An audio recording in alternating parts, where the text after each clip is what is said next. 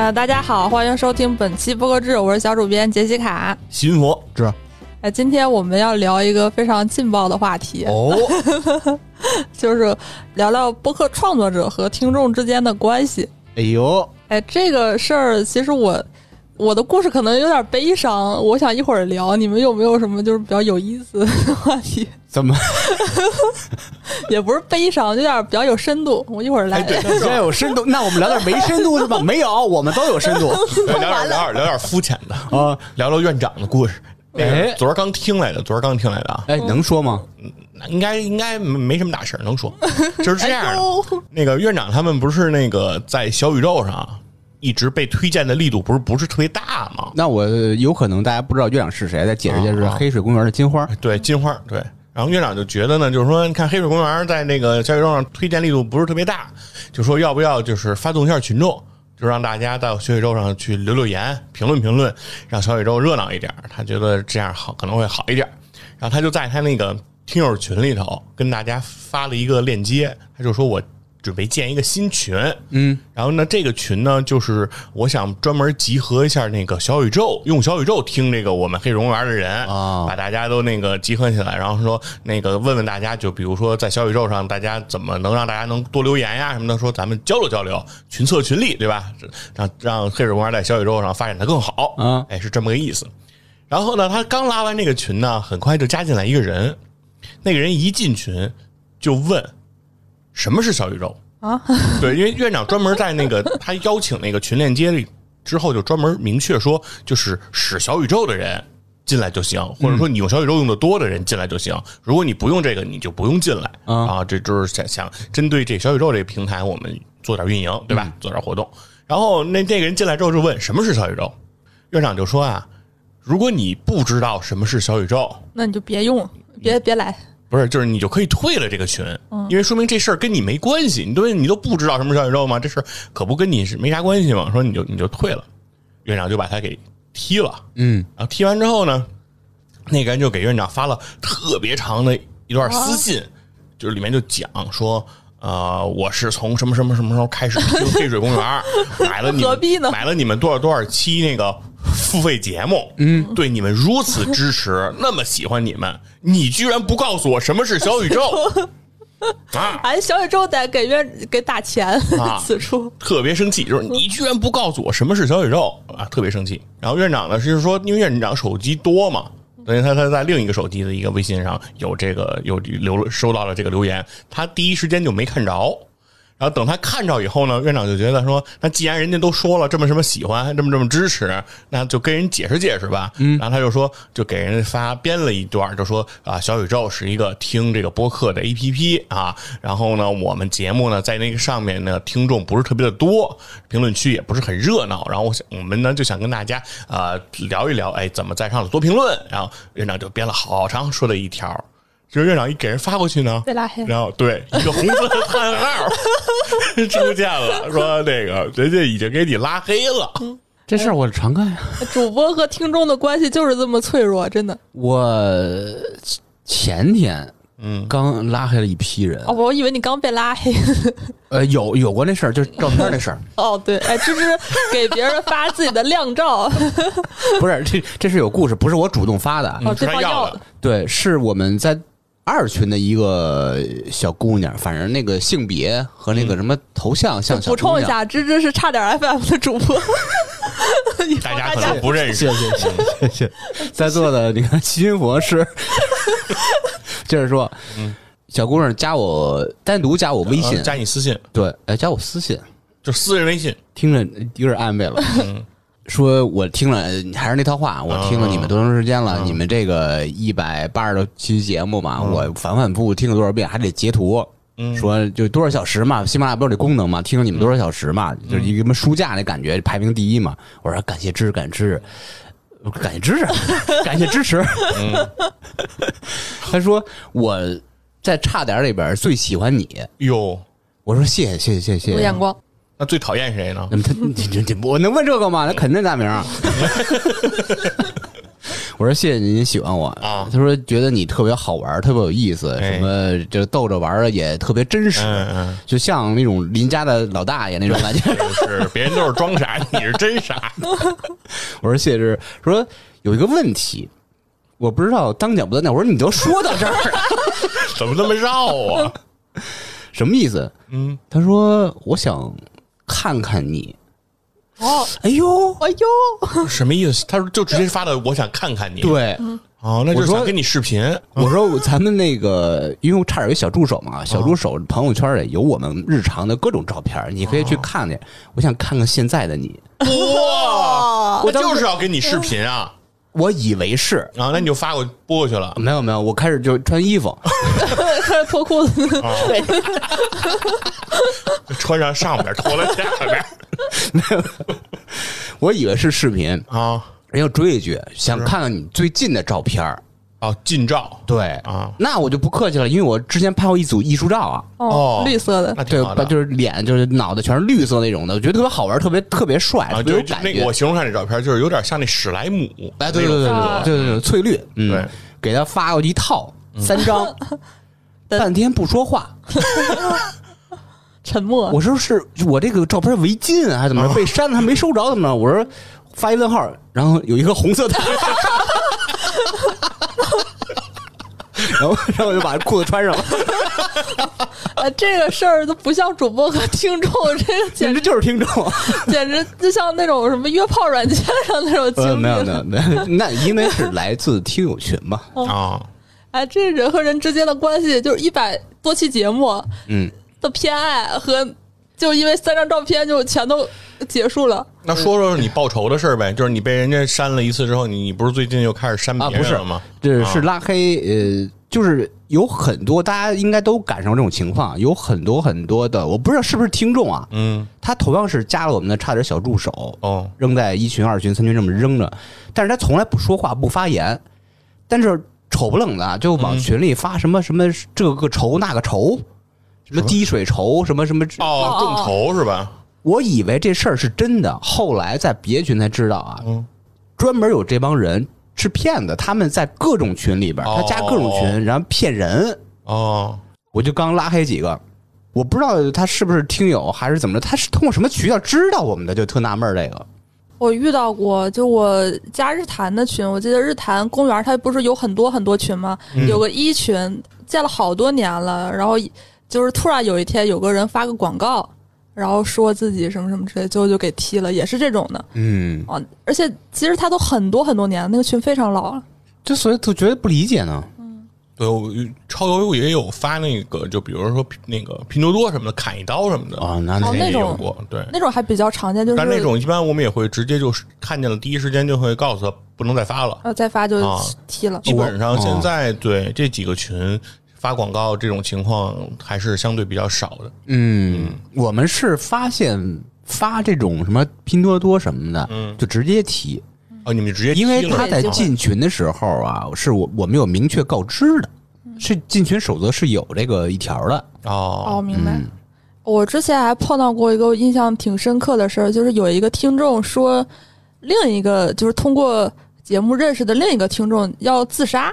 啊，哦，对，然后就说能不能说他特别喜欢某某主播，说能不能让那个主播去加加他聊一聊。我的妈呀但！后来好像知道，其实其实有点像骗，就是托儿啊，啊就是他一个角色扮演，我明白了，人格分裂啊，他有六个微信号是吧？哦，就是他好像就是可能有一点抑郁症，但是可能不是那种，我觉得就是状态不好，我觉得有点污名化抑郁症，他可能就是精神状态比较空虚，嗯，啊，特别想要那个主播不太冷静，然后就想到这种比较极端的方法。后来那个主播大概说了一下这个情况，就是说反正这事儿 大家就忘了吧。我不要是我的话，我肯定不加，啊，为什么呀？多吓人啊！你说你要自杀，要加我聊一聊，你要真出完事儿之后，你最后的聊天记录是我，你是说从那个责任的角度去考虑？如果是我，我也不加，我是从我凭什么惯着你的角度去哦考虑的。我说你这不是道德绑架吗？就跟什么说啊，我听了你一百多期节目，反复听听了几万个小时，跟你聊会儿天儿，单独私私个信什么的还不行，他他会有一种绑架的感觉。我凭什么惯你这毛病？是，尤其我觉得这种事儿多麻烦呀！就是你说你你这事儿，你要真出了什么事儿，那很麻烦呀。嗯，这东西是不是你的责任？比如哪句话你说的不合适了，哎我哪知道你我说什么？比如我说个哈哈，你可能觉得我操刺激到我了，自杀去吧？那你说这玩意儿这呢，这是有这风险。嗯，啊，你们都是这么想的呀？你是咋想？你怎么处理我要是我肯定就加呀，啊然后跟跟他视频什么之类的，啊啊？或者你说你说给他报警你说，你说要要绳子吗？给你。就报警吧。我会就是这样。这个事儿啊，肯定是假的。嗯，但是如果未来还有类似的事儿发生在杰西卡你身上，我觉得这事儿照样也是假的。他是想博得主播的关注，他如果真心想不开或者怎么着的，他干嘛要联系你啊？所以他那个话说也很妙啊，他就是想去的那个人，他没说话，是他朋友。啊，他是说哦我一朋友怎么怎么着，你能不能帮帮他？哎，哦对就不就有点那种什么什么特喜欢有什么什么就谈恋爱那种，我朋友特喜欢你，啊然后等等，你要不要跟加他一下微信是吧？这种一般有有时候抹不开面子是，可能就会加一下。我觉得这种事儿不会发生在播客圈儿，就那些咱们之前看过什么特喜欢刘德华那个那个什么那这就那那女孩这那的，我觉得那种才会有吧。这个播客都这个就是问题，就是我我稍微能理解一点，但我不会做出那么疯狂的事儿。就是，并不是说明星他很优秀啊，他很长得好看，他才值得迷恋。就是，就是如果说你的精神状态不稳定，稍微比较脆弱的时候，你很容易就是迷恋一个人。就比如说人在遭受重大打击的时候，很说出你的故事吧。对，很容易那个 信个教什么之类的啊。对，就我我这个我很少跟咱们周围的人说，但是如果说是我旁边的人问我说，哎，你为什么来公司？你为什么要做你这个行业？我基本上都会有一个比较成套的话术。就是说我有一天特别难受，因为我们学校在钱塘江边上，我打算去那个钱塘江跳江。啊，然后去之前，我给那个李叔，不是不是李叔，是给日坛公园公众号发微信，然后去旁边去去钱塘江旁边待了一会儿，发现那个李叔还给我回微信了，我特开心，我骑着共享单车那个啥意思？你说你要去钱塘江去跳江啊？我没说，我就跟他说了一下我最近比较愁的一些事儿啊，啊，然后李叔还亲自给我回了，呃，我特别开心，骑着车就骑江里去了。这这是你那个沉重的故事吗？啊，是啊，嗯呵，啊，对啊，嗯，就是就是这个这早知道应该让你先讲。但这个问题，这这个这个故事其实不堪一击啊。呃就是说，怎么就那么巧，就 那么快就给你回了，秒回嘛？哦，你说这是编的？但是其实它是以好几个瞬间的捏造。就是我那天还真的有一点儿想去跳江，但是那个一点儿吧，就可能百分之一。你去钱塘江旁边啊，心就风景倍儿好，哎，特开心就回去了。就是有的时候心情不太好，想去江边溜达溜达而已。那跟李叔有啥关系啊？对啊，不是对那是对啊，那个事儿呢？但是这个这这个故事就是想说，这种情感，我对于日台或者对大内或者是对于很多节目的这种依赖，差点嗯，就是就是是这个故事这个情感的内核是对的。就我考研那段时间状态不太好，因为每天都一个人上学，因为我觉得和别人一起考研会被别人影响这个状态。就是他可能好好学习，你就会焦虑；他不好好学习，他就影响你。所以那个时候我的精神状态很不稳定，所以我会就是有一点儿这种特别狂热的，就是像那种追星一样的喜欢一些播客创作者。哦，啊，这个事儿并不是说播客创作者本身有多优秀，或者是怎么样，或者明星就值得嗯，被想，其实是跟这个人的状态有关系。包括我也做视频自媒体，我也会收到很多那种狂热的表白，说什么啊，我太喜欢你了，你带给我很多快乐，我都觉得说，其实跟我没什么关系。你啊教人英语，然后给人带来快乐，还真的是，就包括播客制，你们都想不你的英语太逗了。我也不知道理解，就包括播客制也是，我觉得聊的也没什么，也我们也不是搞笑类节目，但经常有人说，哎，太有意思了，很感谢你陪伴什么的。其实我内心我都很冷漠，我觉得说是你需要快乐啊，你需要治愈，你需要陪伴，所以你才找到了我做的内容，或找到我们做的内容，是吧？就是和我本身没什么关系，你夸我也好，其实也不是夸我，其实是你自己的感情需要抒发。对，嗯、对你你骂我其实也是你的问题，跟我也没有关系啊，就是我觉得主播和听众之间的关系就是没有关系。我现在这个状态，我会有这个感觉，嗯比较抽离，我也不太会不是，我还是好奇，就是你当天有没有给日坛公园公众号留言啊就？感觉你刚刚说这个是你幻想出来的，是啊，它是时间顺序稍微颠倒了一下，哦就是我我去钱塘江之前给那个日坛发了个微信，然后我心情好了，我在学校里头那线那儿晃悠呢，然后心情就算是回复到正常水平，就看到李叔那个微信，我就整个人心花怒放啊，就是说他不是秒回的，啊是吧？他是有一段时间的，但是你在做戏剧性处理的时候，你让他形容成了你在钱塘江最低谷的时候，他的秒回，然后挽救了一条年轻的生命。我我我感觉这还是挺虚幻的。他其实他在吉林大学读的书，他没去过杭州。你总说我是吉他，是啊，真是就是个到底从哪儿开始是假的？嗯，陷入了他没听过日坛。对吧？哎，就是包括您看现在这个情况，我可能就比如说五十期那期给大家讲了一个特别悲伤的故事，但实际上我可能没那么惨，是吧？我可能身价上亿，是吧？嗯，你你也不知道大家的这个关系，它其实挺脆弱的，就像就是很容易，就是可能听了你几百期节目，说不听就不听了，说拉黑你就拉黑你了，嗯、呃，我突然想到，应该是最新一期行政大会，宁佳宇说的，应该在在节目的比较靠后了，就关于听众骂他和批评他这个事儿。嗯我觉得特别认同的观点是什么？他首先说骂，嗯，骂就可以不用理，因为他是完全的一个听众的自我情绪的表达。嗯对对对，不用理他。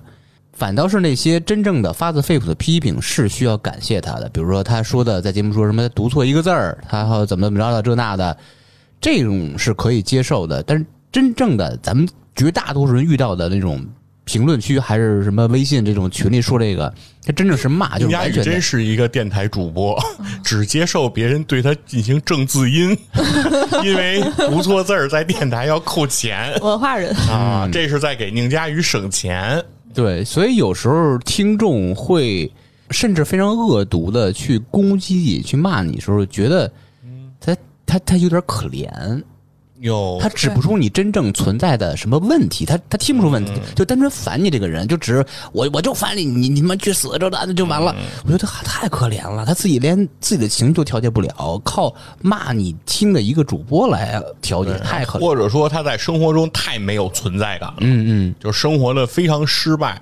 在生活中没有人在意他的喜怒，对，对吧？他的感受并不被这个社会所在意。那他这个时候，他在网上通过发这样的言论，然后博得你对他的这种关注。如果你再去跟他，比如说对骂也好，你再去反驳他也好，对于他来说都是吸引到注意力的一个一个一个方式。没错，嗯，哎，但是这种评论的话，其实还是少，就是纯粹的发泄情绪。但比如说有的评论就是说什么这期节目太水了。你可以回复他，请标注时间节点，从哪块到哪块是水了。从如果从零零冒号零零 到如果你做，你怎么做到让人说不水？你想怎么做？那你这个就很难判断。比如说，他可能，尤其现在小宇宙出来之后，现在大家会有点像那种弹幕式发评论。他可能听了十分钟说这期节目太水，他听了二十分钟说哦这个说的好，哎，就这种你你也不知道怎么判断。这个情况还是挺复杂的。我之前有一度就是，呃，我觉得创作者每个人都要经历这个阶段。一开始是特别认真的回复每个听众的评论，呃，对，后来就是完全不看评论。我觉得呃是吧？看是看，我现在也是看，但是会摘一些我觉得中肯的意见和忠诚的祝福来回复，忠诚的祝福。真诚的祝福。感感谢你和。听众之间是什么关系？我现在都开始敬礼了，知道吗？啊，我是中间有一度就是感觉大家就是创作者好像对于评论这个事儿都有一点儿过激反应了，就是可能骂的人有点多，或者差评的人比较多，就是他们会有一种防御性的那个。然后我有一段时间。就我平常是属于那种很少给人评论，基本上不评论的那种人。我觉得我这种人应该是大多数，就是说你说的好我就听，你说的不好就不听，我也不会费时间来评论。但是有一度我就是觉得说，既然这个世界充斥了这么多那个不好的声音，那我就多评论评论。就我唯一为数不多有一段时间总评论日坛，嗯 我是那个 CMJ 的那个脑残粉，狂热粉。，CMJ 是是是是那个日坛公园一个嘉宾，是中国著名的青年漫画家 CMJ，著有什么《比马大战记》，然后就反正就特别喜欢他。然后我那段时间经常那个呃在日坛下面评论，然后有的时候也会 Q 一下 CMJ，然后还在 T 友群里头也特别活跃。我记得有一天和半夜两三点和五指导一直还有几个群友一直在群里聊天什么的，就是我为数不多愿意和网上的人互动，就是那段时间。结果有一天，那个呃，日坛又新孵化了一个节目，是聊什么二次元的，大大大家都知道我说是哪个。然后我就第一期评论下面，我第一期评论区我就说，我说呃，哎，不是那个新节目，是那个。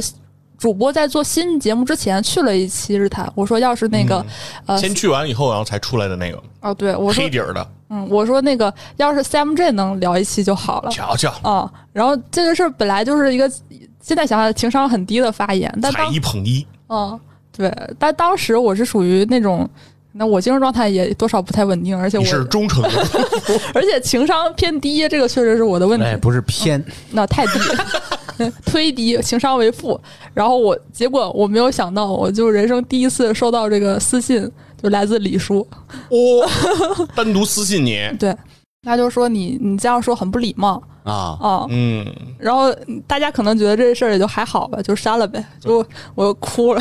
你应该用您，您不要说做这个节目，让 CMJ 来做这个节目。我就哭了一下午，然后我就把呃日坛的群都退，因为我那个时候比较活跃，的妈呀！我好像是在日坛一开始二什么叫，把日坛的群都退了？是什么意思？我一开始好像在日坛的二群还是四群，有一段时间因为就是聊着比较熟，还把我拉到了一群，算是核心听众吧。那个时候哇，还有这种荣耀啊，对，哦，可以被选拔到那个所以说我为什么会有那种情商有点低的表现，就有点被这个冲昏了头脑，啊得到了组织的认可啊。我懂了，而且李叔是，如果说他对我这个昵称有点印象的话，你就说有一个特别喜欢 CMJ 的人，他可能会想到啊，因为我那个时候天天在群里头，就是我会整理那个 CMJ 提到的所有作品，他上过的所有节目，啥意思？你预判李叔会听这期节目是吗？我不不预判呢，我我就是就是这真实的故事，我对、啊我跟其他人没有没有这么多故事，这啊、这段有可能是真的，啊有可能是有可能啊，钱塘江那段是是是钱塘江那一段儿他应该是现编的，所以不太。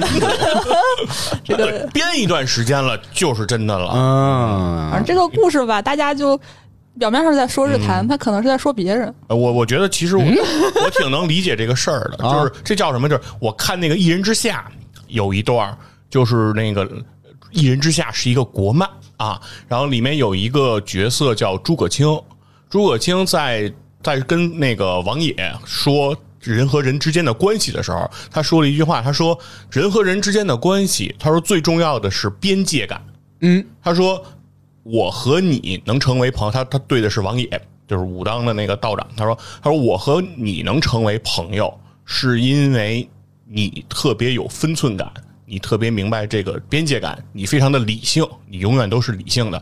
然后我和那个碧莲，就是里面的主角啊，他能成为朋友。”就是我可以把那个友情交付给他的原因，是因为他很通透，就是你们两个人的共同点都是有分寸感，嗯，而当时他们应该当时是在那个碧游村和那个马村长之间，本来是就是呃，王野认为是诸葛青要投靠马村长了，再去拦他不让他做这个事儿，然后诸葛青就说：“我和马村长是不可能成为朋友的，原因并不是因为他是否是一个好人。”即便我认为他是一个大大的好人，我也不会和他成为朋友，是因为他和人交往没有分寸感，就是他认为什么是好的，他就会强加给另外一个人。所以说，他说我不接受这样的人际关系。你看看，你特意编了一个完整的故事来 来批评呃杰西卡刚才这个言行是吧？不是，就是就是，我只是在描述这个事儿啊。其实我那我也讲了就，就就完了呗。反正这这个这个，咱今天反正得罪就得得罪光了得了。就是这个边界感的事儿，我来，我咱们把这事儿弄聊得通透一点。哦，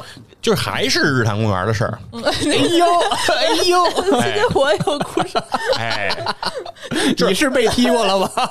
我没被踢啊，是这么是怎么是怎么事儿？就是呃，我是两千一八年，就是四年前了，哇，啊，二零一八年那个时候，二零一八年那会儿，我认识的李叔，就是线下认识的李叔，是因为李叔和我一个哥们儿，他们之间是认识一块儿，应该是看话剧、看演出的朋友。然后他也知道李志明在做这个播客节目。当我跟他说我最近在听一个东西叫《日坛公园》，他说《日坛公园》里是不是有个人叫李志明？我说对啊，有李叔是里头是人家这个这叫核心核心啊，对，是是这个创始人啊。我说特别牛。他说哦哦，是他，就是他做的那个呀。他说那我有他微信呀。我说那你那你让他认识认识我呀，对吧？让他认识认识我。对啊，我就说那我说因为因为我就说那我也想我那我当然想认识认识李叔了，觉得李叔是是是很牛的呀。偶像啊，对，然后他说那他说那无所谓啊，他说都挺熟的，他就拉了个群，就是我们三个人的群，互相之间聊了会儿天儿聊了一阵儿以后呢，我跟李叔就单独加上微信了，在一八年那个时候就经常一块儿聊会儿天儿什么的。然后聊到一段时间之后，后来李叔正好是到我们公司附近，说那时候他要办事儿还是怎么着，我知道之后我说中午那我请你吃饭吧，我们俩就吃了顿饭，聊了会儿。然后之后呢，我就认为我跟李叔就比较熟了，对吧？啊对啊线下经常交流，然后因为我做这个医药这个行业，然后李叔常年胃病，所以他经常也跟我问问，比如他胃不舒服了，他怎么怎么怎么回事儿什么的那。很像你现在和院长的关系，就是差不多，差不多。院长院长胃还行，主要是皮肤啊没有吃。对，然后就是这么个关系哈。然后我就觉得挺好的。然后后来我我又加了那个日坛的听友群，我是在那个五群了吧就？咱俩不在一个群，不在一群，没见过你，没见过你。我好像在和平里那个群。我那个是鼓楼大街啊，那我们离我我们更核心，我们那儿房房价贵。那个我后来自己做了一个播客那个节目嘛，这是到一九年的事儿了。然后一九年我自己做了那期节目之后呢，当时我那会儿也认识了刀老师了，也认识刀夫老师了。哎人脉真广，对对，因为而且刀夫老师跟李叔又显得比较熟，所以我就认为就是他们俩就是属于一个圈子的人，对吧？然后我和我给波霸节目发给刀锋了呢，然后呢我就问刀老师我做这节目怎么样？刀老师听完以后呢，就刀老师这个人是非常 nice 的，就哦是永远都是夸你，就是在刀夫老师眼里，我觉得世界上没坏人啊，哦是对吧？每个人都跟花儿一样。你说你他说这好那好，说了好多啊，全是好。说这无无数的溢美之词，说说太好了，继续坚持做下去，这太棒了。这个节目我一定，只要你做，我就天天听啊。哇刀刀就这么就就这么这这捧着聊，太好了，又做了一期是吧刀老？师对，就 就做了一回嘛不。不给刀老师天赋的，是捧着捧着唠嘛。后来我说，哎，我说那刀老师，我要是把这个节目发到我日坛公园的那个群里，听众群里，给大家来听一听，您说是不是一个比较好的事儿？然后刀老师说，当然要。给更多的人听了，好的东西就是要让大家都知道。啊，那那是那之然后然后后来呢，我说，哦，对，我然后我说，那到时候您给我的这个私信，我也想发到那个群里，说作为这个节目的妖风。哦，妖风小对吧？我这推荐啊，是吧？刀老师，而且而且刀老师当时跟我聊天的时候，我跟他用的那个微信号还不是他个人的那个微信号，当时他当时就用的是跟宇宙结婚那个微信号，因为显示就是跟宇宙结婚那个头像，在使劲的夸这个节目。哦对你像这个背书是吧？在日坛的群里由跟宇宙结婚来推荐，那这个效果简直，我说杠杠的。我说我问刀老师这行不行呢？刀老师说没问题啊，说这个都是我说的都是真心实意的啊，我这也都不是那个虚情假意的，都都是真实的，就是好啊，可以发。然后于是我就把这节目发了，然后我刚发完呢，然后那个群里就有人艾特我说，呃，发广告不合适吧？嗯，然后然后跟很快呢，呃，李叔本人。然后在群里艾特我说发广告不合适吧？哦，我当时就感觉到有一种我理解你被伤害的感觉。对，我就感觉有点别扭，然后我就，然后我就把这个事情发生的这个事儿呢，我就告诉了刀老师，我就问我说，刀老师是不是这个事儿我做的有问题了呢？就是把这个东西发过去。刀老师说，嗯，我开始觉得没什么问题，就是一个节目嘛，就相当于说我自就说说那相不相当于说我写了一篇公众号的文章，我发到一个群里让大家看一看这个事儿有没有问题呢？他说，如果你是一个特别大的节目，他说，比如说你你你做成黑水公园了，你到人日坛公园去发自己的节目，他说那有点可能不合适，就是相当于跟人家抢听众。你才一啊，期，是你你这个是谁？他说你这个东西谁也不知道，就是一个新人啊，一个听众做的东西，那你发到那个群里，他说能有多大的这个波澜呢？这能有多大的事儿呢？说到时候说这事儿，我觉得不是很重要。但是说说，如果啊，人家群里要是有人家的规矩，那肯定还是得听人家的。就是那具那具体，就是说人家是不是提前说过，说别的节目都不许发，我们日坛公园的群只允许发日坛公园的节目，是吧？那也许人家有这些规矩呢，咱就不懂了。然后我说那好吧，然后我说那既然这意思呢，就是说咱做的肯定还是有不合适的地儿，然后我就发了个道歉，啊，道了个歉。然后从那以后呢，其实我对日坛和对这个群，我就开始。没那么在意这个群了。原来我经常那会儿也老老看那个群，然后那个群也特热闹，老有人发，老有人在里头聊。但我我说话也不多，但是我就经常看。但后来我也慢慢慢慢不看了。然后再过一段时间，我就把那个群给退了啊。我因为我觉得也看着就是每次看这个东西，你会想到这个事儿。对。但是今天我就是之前，其实我去理这个事儿或者跟人聊这个事儿，我更多的会站在我是一个受害者角度。的思考就是说，我感觉我是被这种大 V 啊把权了，你知道吧？就是啊，他们利用他们的这个影响力，然后鼓动那个他们的那个听众对我进行攻击。其实我我当时是这种心态，但今天要是重新审视这个事儿，其实我是觉得我的问题更大一点，就是其实就是刚才讲的这个边界感，就是你认为的你和人一个人的关系，嗯，和你们俩真正的定义的这个关系，在客观上可能是有距离的。就比如，我觉得我们已经挺熟的了，关系已经很不错了，对吧？然后我做点什么，稍微有点，那你说，比如说我发我的节目到这个日常公园的群里，我有没有觉得这件事情有不妥？我一定有，一我一定是有这个意识的，嗯，否则我不会去跟道老来确认这个事儿行不行，没错，对吧？要不然我就直接发了，那我一定是认为这里头有问题。但是我只是认为呢，说既然我们是相对比较熟的关系，而我们又是说喜欢日坛公园的这些同好，那是不是大家？可以去包容这样的一个问题，那所以可能就会在里面做了这个事儿。那这个事儿其实，在从某种角度来说，是我先开始做这件事就失去了这个边界感，然后后来的这种反应过来之后，那我在心理上我又不舒服，那其实也是我一开始就造成了这个事儿。哎，其实这个事儿我最近跟你的这个思考有一点像，就是当时我我什么含泪退群，我当时觉得说自己是难过于被误解了，然后其实后来想想，其实不是这个事儿本身有多大或多小，就是那种情感被伤害的感觉，就是你就擅自的误以为自己和那个节目很熟，就是这个是那种疼痛的来源。不是，我觉得是你太把自己当回事儿了。哦，其实是我，我后来反思了一下，就是说，其实我这个底层的思想，就是我觉得的问题是我误以为我和李叔的关系比李叔和那个主播的关系要近。你现在听起来很荒谬，是吧？但是如果比如说。大概是有一点这个感觉，比如说最近超甚至你发现李叔和 CMA 的关系都没有和那个主播关系近啊，这这不说。然后就比如说，比如说超友有一期那个细菌佛做了一期 PPT 的节目，哦，而那期节目就是其他几位相对来讲不配合，就是节目效果是那种，那肯定有人就是为细菌佛说话，有人就为那几个主播说话，那可能为细菌佛说话那个人就会觉得他和细菌佛特别熟。就是有一点这感觉，就是说那么多节目主播里头，我听那么多节目，我就跟日坛熟，我就我就跟你互动，然后我就熬夜熬夜在那块儿水群什么的。我觉得说，我我对你已经很了解了。我我我从你你从小到大，什么小的时候被什么隔壁的阿姨叫什么小数学家，我都知道。我都我对你的生平了如指掌。那我不是现在想想很荒谬，当时确实有那种感觉啊，就是说我觉得我和你很熟。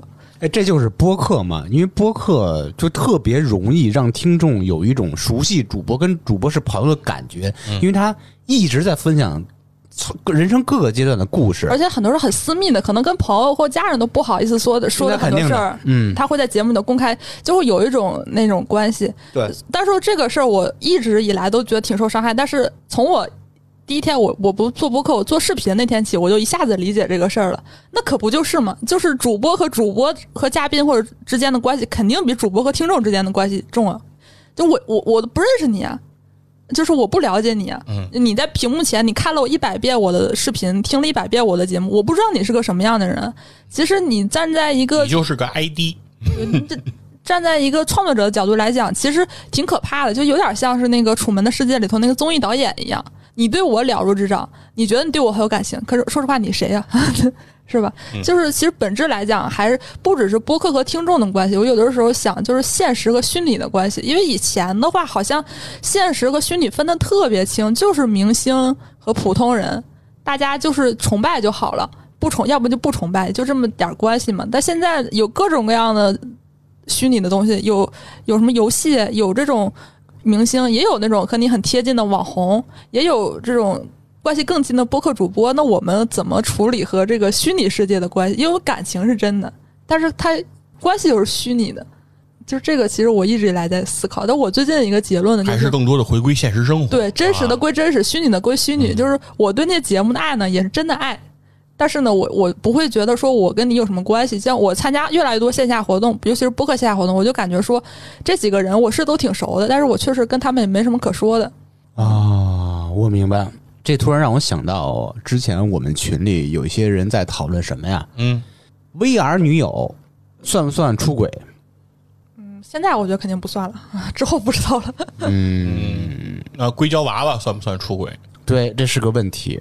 这就每个人定义不一样就。所以就就就套到咱们主播和听众的关系，嗯，到底是什么关系？谁是硅胶娃娃？就 就那感觉你说不清。嗯就我还是觉得李叔那句话，主播和听众什么关系？主播和听众没有关系。就还是我桌上那句话，我带给你的帮助是因为你需要帮助，我带给你快乐是因为你想要快乐的内容。就是你要真不想活了，说谁都救不了你，就是你还有一个求救的信号，所以说你才能被救。就是我觉得其实就是这样，我现在但是确实这个结论。这个话吧，哎，怎么说呀？就是也对也不对。就是主播跟听众之间呢，呃，本质上来说，确实可以你说这句话说没有关系。但是，又从某一个角度来说，所有的主播都希望更多的扩大自己的听众，增加自己的粉丝，对吧？所以说，就是，那你不由得你的很多你的动机、你的动作，其实是在释放你更亲近、更加平易近人、更加能够成为大家朋友的这样的一个形象。而你这个形象会给大家带来一种错觉。之后呢，这个错这样的一个错觉超过边界感的这样的一些行为，会给主播造成了一些困扰。然后这个时候，主播再立起来说：“我跟你没有关系。”就是嗯，啊，对哦，能理解吧？就是实说说说难听了，有点不要脸，但是实话就是就是这么个事儿。你做就是对，就是你做这个事儿本身就是说，你肯定是希望别人跟你更紧密，对吧？因为只有别人跟你更紧密，你的粉丝群数量够多，你的私域流量够大，你的收益、你的客观上的这一些东西才会给你带来更多的好处，对吧？这是一个事实。所以基于你这个事实做了这个事情之后，造成困扰之后，你又摆出这样一副样子，那要不你就非常牛逼的说你不接受任何的这种和外界之间的这种沟通，就是说你做节目就是做节目，你这个人除了在节目里出现，在其他任何场合你都不曝光，你的私人事件没有人知道，你的各种微博、微信的联系方式从来不暴露。嗯，对吧？你就做，你说，你既然你说我跟你的关系就是我做节目，你被需要了，那你就这么来。但谁都知道，如果这么来，你的影响力、你的释放的魅力不足以让你吸引到那么多的粉丝，对吗？所有人都知道这个事实，所以大家不管你是做播客还是做视频 UP 主，说白了，你还是这个网红的思路嘛。那谁都知道是网红这个思路，就是你的现实生活和你的听众之间越多的去做桥接，就是说白了，你曝光自己的私人度曝光的越多，你就会越受欢迎。对，对吧？这是一个必然。对，那所以说你才选择了这么做，对吧？然后之后这个事情会给你造成困扰的时候，你又立起来说你们不要干涉我，这是不可能的。就是一定，如果你选择了做主播，你其实说白了，你是在选择走公众人物的这条道路。嗯，说白了，你做大了的播客，做大了的视频 UP 主，你和明星没区别。没错，你都是公众人物，你不要觉得说我挣的没人家多，我没有日挣一爽，我不应该承担这个责任，没这个说法。你挣不了那么多钱，是你能力的问题，是你道行的问题，不是你选择这个方式的问题，对吧？火。我想起荀子那 那句话，子曾经曰过荀子 谁？水能载舟，亦能覆舟。这个这个就是听众和主播之间关系，其实是互相是水和舟的关系。这就是双刃剑，就是你要享受它给你带来的福利，这个比如说被人喜欢的这种成就感，你也就得承担别人对你的这种非议和这种这种痛苦，没错这是必然的。嗯，对，要不你就就选一头，对吧？要不你就选择不干。对你既然选择了干这个事儿，你就得做好这个觉悟。可是大家标准又不一样，又是两难。是每个人承受能力又不同，嗯嗯，对吧这期深度，咱们手动艾斯基手动手动艾艾特基斯，这个可以上首页了。别了吧！我其实不想让这些，如果有听到这期节目的人，有认识李叔或认识日坛人，请不要转发。至少让基斯看能不能尝试只推李志明首页啊，只有带他的那个界面点开这个在首页上，李李志明还自己做 app 是吗？不是就是小宇宙，比如他，比如他有小宇宙一个账号，只有只有他点开他自己的 APP 的时候，那个只有 就是那个推荐，那个推荐不是每天不是仨吗？当天只有只有一个博客制，不是，还是仨，但是每个都是每不合适。个都是博客制，然后点开哪儿，比如什么最热榜十个博客制，没有，我是觉得说，咱们节目里聊的李叔和真实的李叔吧也没有关系，懂吗？就是我们想是一个并一个不是符号自己的感受啊还是那句话，其实并没有针对人，只是我们说那些可能是假的。对这个事儿，只是想表达这样一种情绪，而所有的这种情绪的来源，其实我们认为是人际间交互的问题。其实不仅仅是播客厅和听众之间的问题，就是你在现实生活中也经常有这种情况，可以就是拔高了啊！对你和你的朋友啊，你和你的领导啊，你和你的家人啊，都有这种问题，没错吧？比如甚至父母和孩子还都有这个问题呢，是对吧？我们都认为小的时候父母对自己的干涉过大。对吧？然后没有给我们自己成长的这个空间，那其实这些东西都是大家边界感的这种互相侵犯的一个一个造成的。哎，我们也之前录过一期节目，专门聊边界感啊。嗯，啊，就我自己也有一个小思考，就是我我会非常讨厌所有追星的人。我觉得一个人他如果对于这种很狂热的情感非常沉迷的话，这个人非常危险可是你又是这种人，啊。所以说我当时就是为什么要退群，包括有取关什么，就是我觉得自己当时那个状态是有一点那种皈依者狂热那种教徒一般的。其实这种状态，不管是对于谁吧，不管是对于播客或者对于一个事业，哪怕这种听起来很正向的事儿，都要警惕。对对对，就是好，以上就本期播客之，我们下周再见。拜拜拜拜。